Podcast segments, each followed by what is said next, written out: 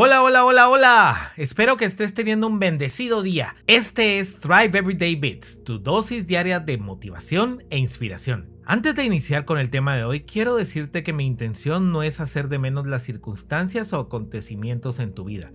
Todos tenemos diferentes formas de procesarlos y tiempo para sanar nuestras heridas. Sin embargo, muchas veces ese tiempo se extiende tanto que nos es difícil continuar con una vida abundante en paz, amor y felicidad. Aunque todos tenemos problemas y pérdidas de todo tipo, para cada uno de nosotros esas circunstancias representan diferentes retos y niveles emocionales. La manera y el tiempo de procesarlos y sanarlos es individual y para todos es distinto.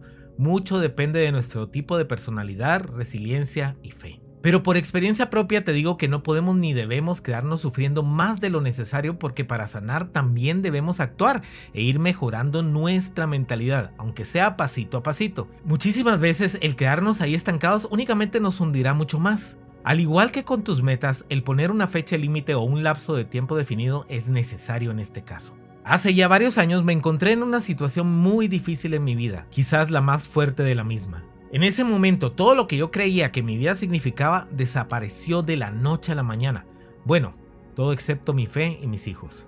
Seguramente has visto en las películas que cuando alguien está pasando por un tiempo difícil, la escena muestra un hogar desordenado, con bolsas y cajas de comida rápida por todas partes, las cortinas cerradas y el personaje tirado en un sillón, echando raíces sin hacer nada o con una cerveza en la mano. Pues esa es la forma en que yo recuerdo esa etapa de mi vida. Pero de repente y por iluminación del Espíritu Santo me di cuenta que ya habían pasado casi cinco meses y yo seguía lamentándome nostálgico, rencoroso y sin esperanza.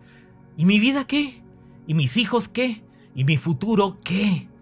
Fue entonces cuando casi instantáneamente puse una fecha límite a toda esa autoconmiseración, 19 de mayo de 2015. Esa fue la fecha en que con la ayuda de Dios puse fin al drama y me puse a trabajar en mí y en mis proyectos e inició lo que hoy en día es Thrive Coaching.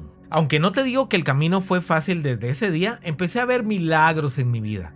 ¿Por qué? Porque existe un punto en que aunque Dios quiera ayudarte a salir del hoyo, también debes hacer tu parte. Nada cambiará si tú no cambias, por más fe que tengas.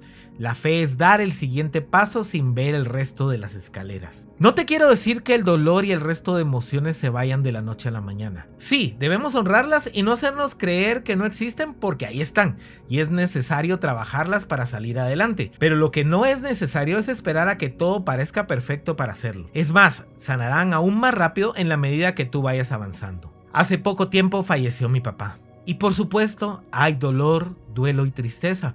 Pero poniendo en práctica lo que te digo aquí, me tomé unos días para simplemente no hacer nada y llorarlo. Sin embargo, también puse un límite a la inacción y continúo mi vida con más ganas mientras sigo procesando mi duelo. Por supuesto que lo extraño, me hace muchísima falta mi papá, su amor y su guía, pero sé que él hubiera querido y admirado que siguiera adelante, honrándolo con mis obras. Seguramente tienes también situaciones en tu vida en donde has permanecido ya demasiado tiempo sufriendo, y te digo, es momento de que pongas una fecha límite y que a partir de ahí que tu vida siga y aún mejor que con ese dolor te determines a vivirla aún de mejor manera. Busca primero la ayuda de Dios y luego de un grupo de apoyo que te impulse a procesar lo vivido y seguir adelante. Por favor comparte este audio con todos, seguramente alguien lo está esperando para dar el siguiente paso en su vida. Bendiciones.